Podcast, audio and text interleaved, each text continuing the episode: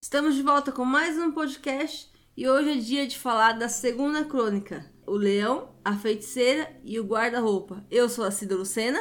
Eu sou o William. Antes de iniciar o podcast em si, William, eu queria dar alguns recados. Primeiramente, eu gostaria de agradecer as pessoas que têm escutado o podcast. Eu tenho percebido um aumento interessante no número de reproduções dos programas. É, então, eu gostaria de agradecer a quem já vem acompanhando o nosso trabalho há algum tempo e quem tá chegando agora. O segundo recado agora já é falando sobre o podcast. Essa é a segunda crônica que tá no livro. Ele começa na página, no livro físico, no caso.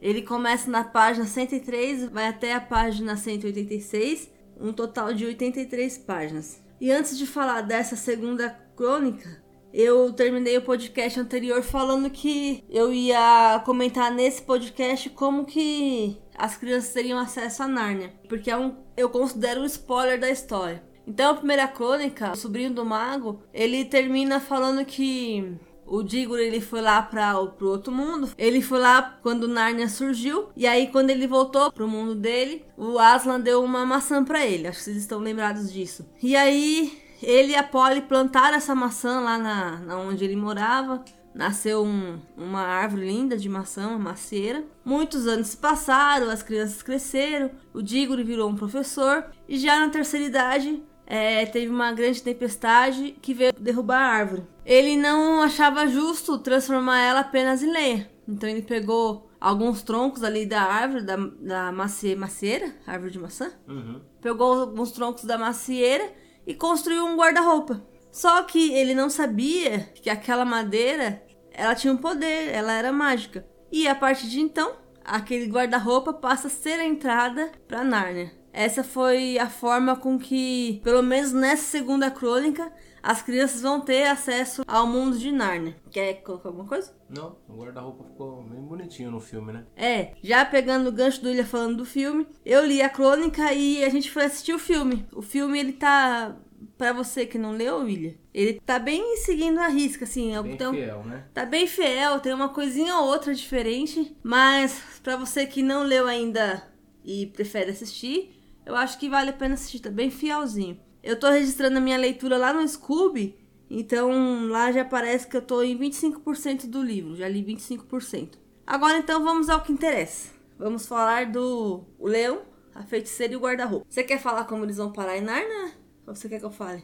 Pode falar. Nessa história, são quatro crianças que vão guiar a gente. São quatro irmãos: o Pedro, o Edmundo, a Susana e a Lúcia. Eles estão vivendo lá na Inglaterra em período de guerra. Com isso, eles são mandados para morar numa casa no campo, para fugir ali daquela tensão da guerra. Eles vão morar com o professor. Aí, logo de cara, eu fico na dúvida se esse professor que eles vão morar na casa de campo é o Digor, é o, é o cara que construiu o, o guarda-roupa. Eu acho que é, porque no filme ele dá algumas pistas, assim, que ele já conhece o guarda-roupa. Ele é o único que acredita na Lúcia também. É, toda vez que as crianças vão até ele falar alguma coisa que a Lúcia diz que viu, diz que acessou Nárnia, diz que viu alguma coisa em Nárnia, ele dá a entender que as crianças devem acreditar no que ela tá falando. Então fica um negócio meio dúbio, assim. Dá pra dar a entender que ele é o professor, mas não deixa claro. Então, eu não vou afirmar aqui. Quando eles chegam nessa casa, eles estão lá entediados.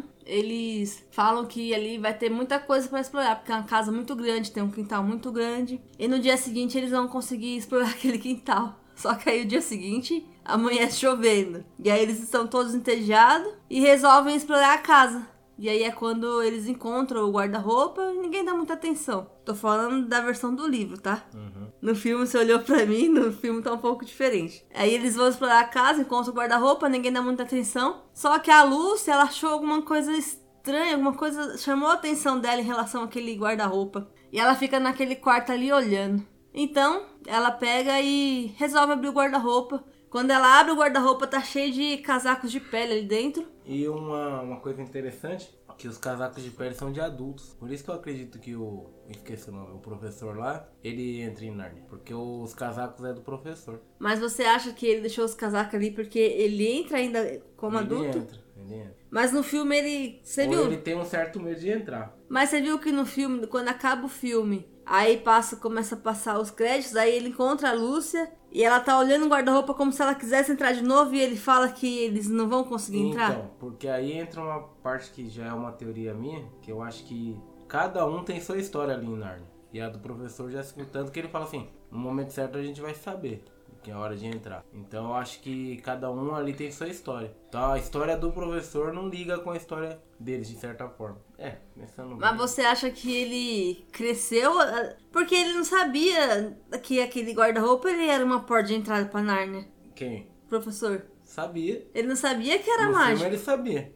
No livro. Ou porque no filme ele não se surpreende com, com a Lúcia falando, ó, dá pra entrar ali no guarda-roupa. Aí o povo fala, a Lúcia tá mentindo. Ele fala, será mesmo que ela tá mentindo? O único mentiroso aqui é o Edmundo. Então, mas eu acho que ele não se, não se surpreende, porque ele, quando criança, ele já acessou Nárnia. Então, mas ele esqueceu, né? Da mesma forma que quem tava em Nárnia esquecia do mundo lá fora. É. Então, mas é, ele já acessou Nárnia, mas eu acho que ele não sabe que o acesso é pelo guarda-roupa, porque no outro, no, na outra primeira crônica, lá fala que ele não sabe que o tronco da macieira é mágica que ele construindo guarda-roupa vai ser por ele que eles vão ter ah, acesso a Nárnia. Mas eu acho que no filme deixou entendido que ele sabe. Que aí é o filme e o livro, né? Muda algumas coisinhas. É, no livro eu não lembro dele ter essa conversa com ela no final. Então, voltando um pouquinho, aí ela fica ali olhando para aquele guarda-roupa e chama atenção. E aí ela decide abrir o guarda-roupa e é quando ela encontra os casacos de pele. E ela acaba entrando no guarda-roupa e vai entrando, vai entrando e não tem fundo. De repente ela tá em outro mundo no mundo coberto de neve. E aí ela começa a andar por lá e acaba encontrando o Fauno. O Fauno que vai guiar ela nessa primeira, nesse primeiro contato, nessa primeira experiência em Narnia. E ele fala para ela que desde que a rainha, a feiticeira branca, tomou conta de Narnia, Narnia nunca mais teve Natal. É o um inverno eterno. E aí, conversa vai, conversa vem, ele acaba enrolando a menina e ela passa horas ali em Narnia. Ela começa a ficar preocupada que precisa voltar para casa, porque as pessoas devem estar procurando ela. Quando ela vai voltar, o Fauno revela para ela que ele é mau, que ele tem uma missão a cumprir, que a missão dele é roubar crianças e entregar para feiticeira, humanos, né, filhas de Eva. E então ele tem que sequestrar, sequestrar a menina não, pegar ela e não permitir que ela volte pro mundo real dela, pro mundo do armário. Mas ele não sabe por que, que ele tem que levar os humanos lá pra rainha. Não, só sabe que é um. É um sabe que é um mandado. Né? É uma ordem dela. Como ela manda ali em Narnia, né? Ele tem que cumprir. Senão ele morre. Mas daí ele se sente culpado e permite que ela volte, né, pra casa. Então ela volta. Quando ela vai contar pros irmãos, ninguém acredita nela. Todo mundo começa a falar que ela tá louca, tá doente, tá mentindo. Aí depois fica meio que se perguntando se ela conseguiria voltar novamente pra Narnia. E ela vai de novo até o guarda-roupa e entra. Mas dessa vez, quando ela entra no guarda-roupa, o Edmundo vê ela entrando e ele pega e vai atrás. Aí a Lúcia começa a andar lá por Narnia, atrás do, do Fauno novamente, que ela acabou se tornando amiga dele. E o Edmundo cai nas mãos da feiticeira. A feiticeira vai lá, e conversa com ele, pergunta se ele é humano. Edmundo, né? Isso. Ah. Aí o Edmundo, por ser uma criança que tinha um conflito com os irmãos, ele acaba. E o Edmundo também ele tem um complexo de inferioridade, porque ele disputa com o irmão mais velho dele. Tanto que a rainha fala assim: Eu posso fazer tudo. Aí ele fala pra rainha: Você pode me tornar maior? Você pode fazer eu crescer? Aí a rainha desconversa, né? fala: posso fazer tudo, mas não é bem tudo. A rainha dá uma regada. Mas ela conquista ele pela boca. É. Ela pega e faz pra ele um manjar, manjar do. Não, não é um manjar não, eu esqueci. Eu acho que era, uma, era tipo um manjar. Faz um doce lá. E ele come, come, come, come. E ela fala assim: você pode ter mais disso daí. Mas, para eu fazer te dar mais do que você deseja, você precisa me trazer seu irmão e suas irmãs. É. E assim, ele volta pro mundo e quando ele tá voltando, ele encontra a Lúcia. Os dois saem de Narnia ao mesmo tempo. E ela volta todo contente porque encontrou ele lá e vai contar pros dois irmãos mais velhos. E aí o Edmundo vai lá e desmente ela. Não pisa na bola. Fala.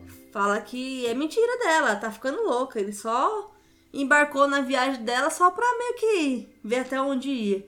Só que ele fala isso porque ele tá tramando na cabeça dele como que ele vai levar os irmãos até a feiticeira, para entregar pra feiticeira. Pra comer mais, né? Também, porque a, a feiticeira, pelo menos no filme, ela promete pra ele o trono. Vai ser rei. E o irmão mais velho dele ia ser o súdito. Ele vai ser o rei de Nárnia. Vai, vai, vai ter tudo que ele quer. O, o príncipe, né, de Narnia. Ela príncipe? fala assim, príncipe, talvez rei. Aí é quando os dois mais velhos vão conversar com o professor e o professor.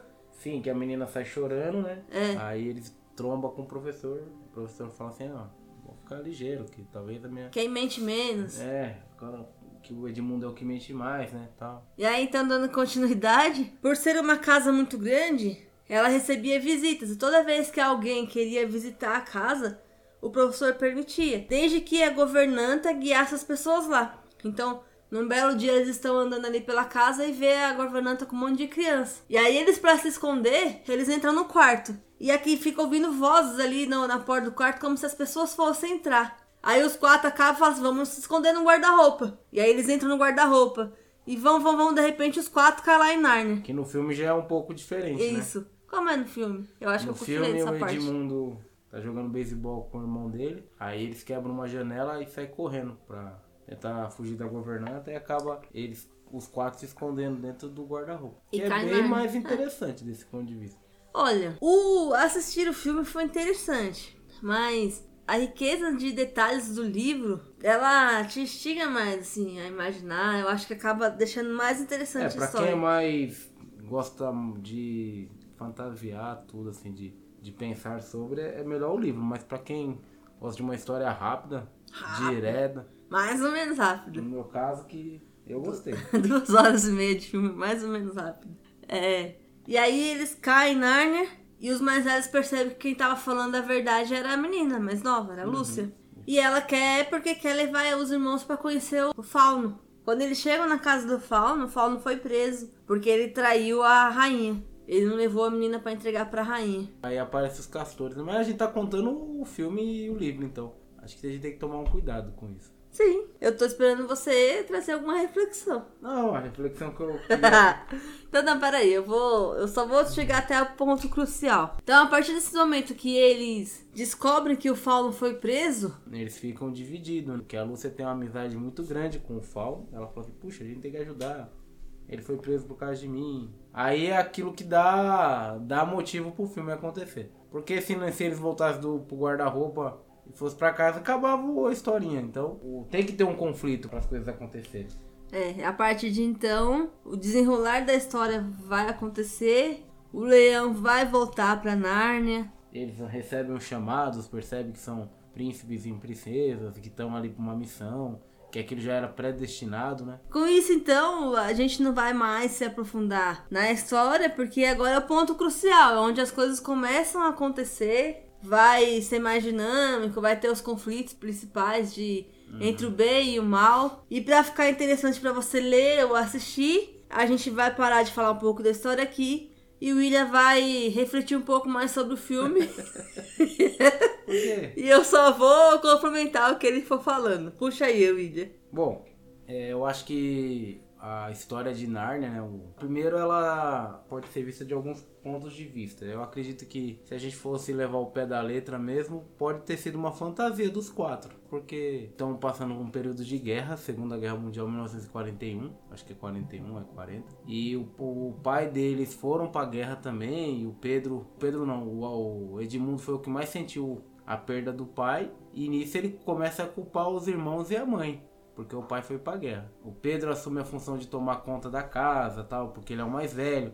Então ele já tem aquela pressão de, pô, sou mais velho, tenho que cuidar. E nisso o Edmundo fica até com uma certa inveja, uma certa raiva do Pedro. Nisso a Lúcia para lidar com aquele conflito da falta do pai, da guerra e agora a falta da mãe, porque elas vão para outro local, a Lúcia começa a fantasiar um outro mundo. E talvez até os irmãos naquela tentativa de Uma fuga da realidade? isso, uma fantasia, uma fuga da realidade. E talvez até os irmãos, pra ajudar a Lucy, entram no jogo também. E o Edmundo que não conseguia entrar nesse jogo. O Edmundo ele queria. Ele queria ser o melhor. Ele queria. Ele queria. é, ele não aceitava. O Edmundo ele negava a, a falta do pai. Enquanto isso, a Lúcia fantasiava. O Pedro as- tentava assumir as rédeas, tentava assumir o controle mas sempre fraca- fracassava por também ser uma criança. E a irmã dele também ficava naquela apontando os erros do Pedro. Então acho que ali é um conflito dos irmãos. E através da fantasia de Narnia, eles conseguiram. A gente também tem diversas moralzinhas. O Edmundo ele trai os irmãos tal. E ele é perdoado, e quando ele é perdoado, ele é chamado de Edmundo Justo. Tem aquela questão da redenção. Narnia é muito interessante pensando agora por esse lado, que representa o um amadurecimento. A Lúcia viu a morte em Nárnia pela primeira vez, que foi a morte do, do leão. Pedro, ele conseguiu assumir o controle quando ele assumiu o exército lá. Então, tem a ver um amadurecimento no final do filme. Eles já são adultos já. Só que é interessante que até eles serem adultos, né, até a questão deles crescerem, é fantasiosa, que quando eles passam pelo guarda-roupa de novo, eles voltam a ser crianças. Então, Nárnia para mim representa uma fuga da realidade, uma realidade alternativa para suportar aquele período ruim de conflito, de morte que eles estavam passando. E cada personagem ali pode representar alguma coisa. A feiticeira pode simbolicamente representar o frio da guerra, a frieza, a morte. A morte ela representa isso, frio, dureza. E o leão quando ele vem, ele volta assim e pra Nárnia tudo tem vida, tudo fica verde, tudo, tudo floresce. É o aconchego. É o aconchego, o é calor. o coração de mãe. Isso, o coração do humano. pai. É. Ou de mãe também, né? Porque. Porque ele é o, é o esperado por Isso. todos. né? Tanto que perto do, do leão, do Aslan, eles se sentem muito acolhidos. E eles perdem até um pouco da noção de segurança. Eles, eles baixam a, a guarda um pouquinho. Então tem isso. Cada personagem ali representa o castor e a castor. A castora fêmea, né? Não sei se fala castor. É, senhor Castor e senhora Castor. Então, senhor Castor e senhora Castor pode também representar o, a família que acolheu. Talvez é, represente um fantasiosamente essa família que acolheu eles no mundo real. Só que era uma família totalmente oposta. Porque os castores cuidavam dele, davam atenção, tratavam eles bem. E a família que, pelo menos no filme que eles estavam, a governanta era muito ruim com eles. Se você parar pra pensar, cada personagem ali tem um paralelo com o mundo real deles. É como se fosse realmente uma forma de, de fantasia que eles criaram ali. Pra suportar a vida.